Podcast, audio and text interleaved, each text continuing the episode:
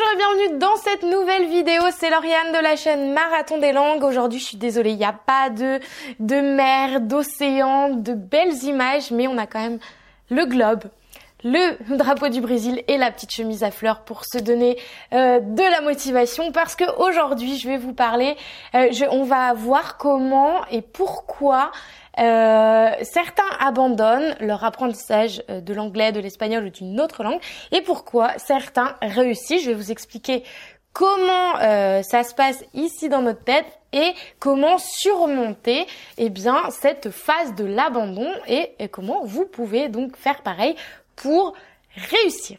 Jingle.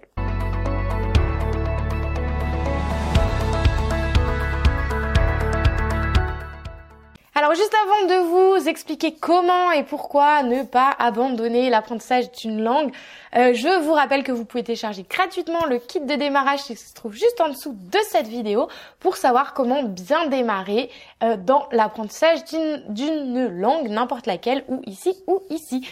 Euh, donc aujourd'hui, je vais vous parler en fait d'un schéma. Euh, juste avant de vous parler de ce schéma-là, bien sûr, je voulais vous dire, je vais vous faire une vidéo euh, récap de mon voyage en Inde. Vous savez, je suis partie en Inde dans une retraite yoga méditative. Je vous laisse voir les vidéos précédentes.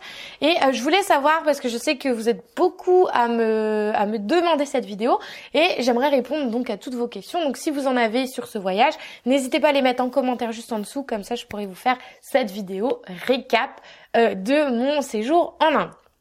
Revenons au sujet d'aujourd'hui, à savoir le, euh, le pourquoi, du comment euh, certains abandonnent l'apprentissage d'une langue.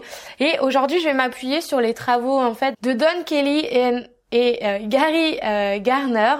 Euh, en fait, c'est des travaux qu'ils ont menés en 1970.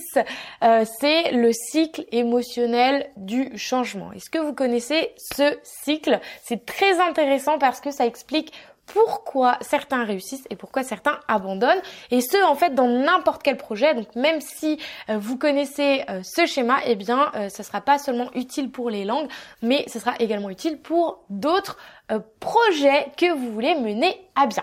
Alors en fait qu'est-ce qu'ils nous disent ces deux personnes là nous expliquent que en fait Dès qu'on démarre n'importe quel projet, il y a un cycle émotionnel qui se met en place. Il y a cinq cinq étapes. Vous avez en fait d'un côté euh, la notion des émotions euh, positives et négatives et euh, vous avez la notion de temps. Et quand on démarre un projet, donc il y a cinq étapes et il y a une vague là comme ça qui se passe. C'est que la première étape, vous démarrez, vous vous êtes hyper motivé, hyper enthousiaste parce que dès qu'on démarre un projet, généralement on est tout content, tout enthousiaste, on est sûr de réussir, on est motivé et ça c'est ce qu'on appelle le positivisme euh, mal informé, c'est-à-dire qu'on ne sait pas vraiment à quoi s'attendre, mais on sait qu'on y va. Donc on est là tout en haut. Ensuite, il y a une deuxième étape. Plus on avance dans le projet, on, on, avance dans son projet, etc. On arrive à la deuxième étape et là on se retrouve juste en bas dans les émotions plutôt négatives où on se rend compte que finalement, eh bien, ça va demander un peu de travail, euh, ça va pas tomber du ciel. Euh, il va falloir euh, travailler un peu chaque jour et euh, et se, surmonter certaines étapes de la peur. Et là, en fait, c'est là l'étape cruciale, c'est qu'il y a certaines personnes qui vont abandonner, hop, ils vont sortir du, du schéma, et d'autres vont continuer. Alors, et le truc, c'est que ces personnes qui vont abandonner ici, vont euh, remonter à la première étape parce qu'elles vont décider d'aller choisir un autre projet, se retrouver dans, dans l'émotion euh, positive et se dire allez on recommence un nouveau projet. Ils sont contents et bim ils recommencent et ils font ce cercle non-stop, euh, des fois plusieurs mois, plusieurs années malheureusement. Et vont chercher de nouveaux, de nouvelles méthodes, de nouveaux projets, de nouvelles façons d'apprendre, de nouvelles pilules magiques pour réussir. Et vous avez les autres personnes qui, elles, vont continuer, ne pas abandonner. Elles vont passer euh, à la troisième étape qui est toujours dans le bas, dans les émotions négatives, où elles se posent plein de questions. Est-ce que je suis capable de réussir? Mais comment je vais faire? Etc. Elles continuent malgré tout, mais elles sont tout en bas. Alors comment faire pour passer de cette étape à la prochaine, pour remonter dans le cycle positif? Eh bien, vous avez plusieurs choses.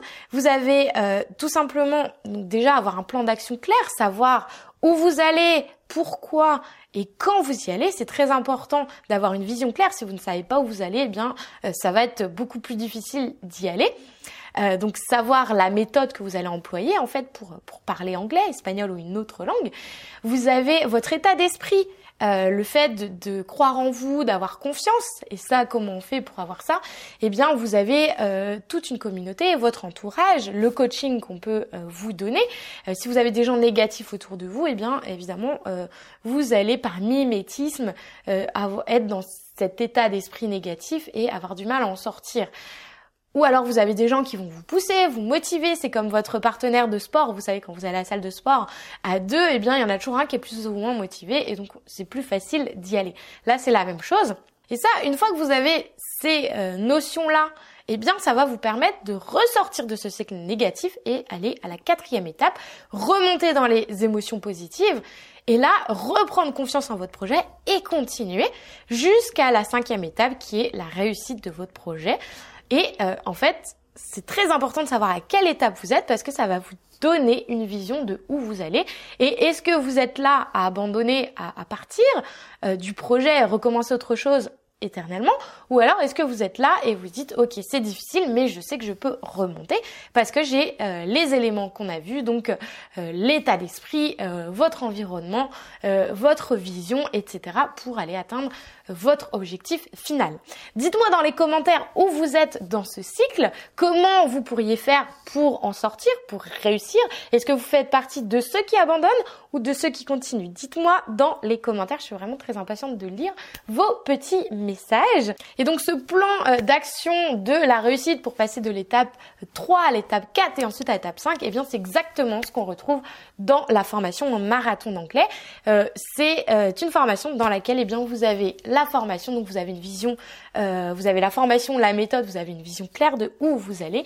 Vous avez l'environnement, donc tous les élèves de la formation ainsi que moi-même qui sommes dans la formation avec le suivi hebdomadaire, les coachings euh, mensuels pour vous aider justement à sortir de ce cycle négatif. Et donc ça vous permet de ne pas abandonner trop vite et de vous euh, sentir euh, encouragé et poussé vers votre objectif dans les moments de bas. Parce que oui, évidemment, il y a du travail, il faut bosser pour arriver à son objectif, mais en ayant l'environnement qui va bien, eh bien c'est beaucoup plus facile. Pour savoir si, si vous pensez que ce programme de formation pourrait s'adapter à vous, eh bien envoyez-moi un mail euh, pour m'expliquer la nature de votre projet et ensuite nous aurons donc un entretien ensemble euh, pour savoir si je peux vraiment vous aider dans votre projet et si nous sommes faits pour travailler ensemble parce que désormais le programme est accessible sur candidature et n'est plus en accès libre. Donc je vous dis à plus tard dans la prochaine vidéo dans laquelle je vous parlerai de mon séjour en Inde sur la base de vos questions. Ciao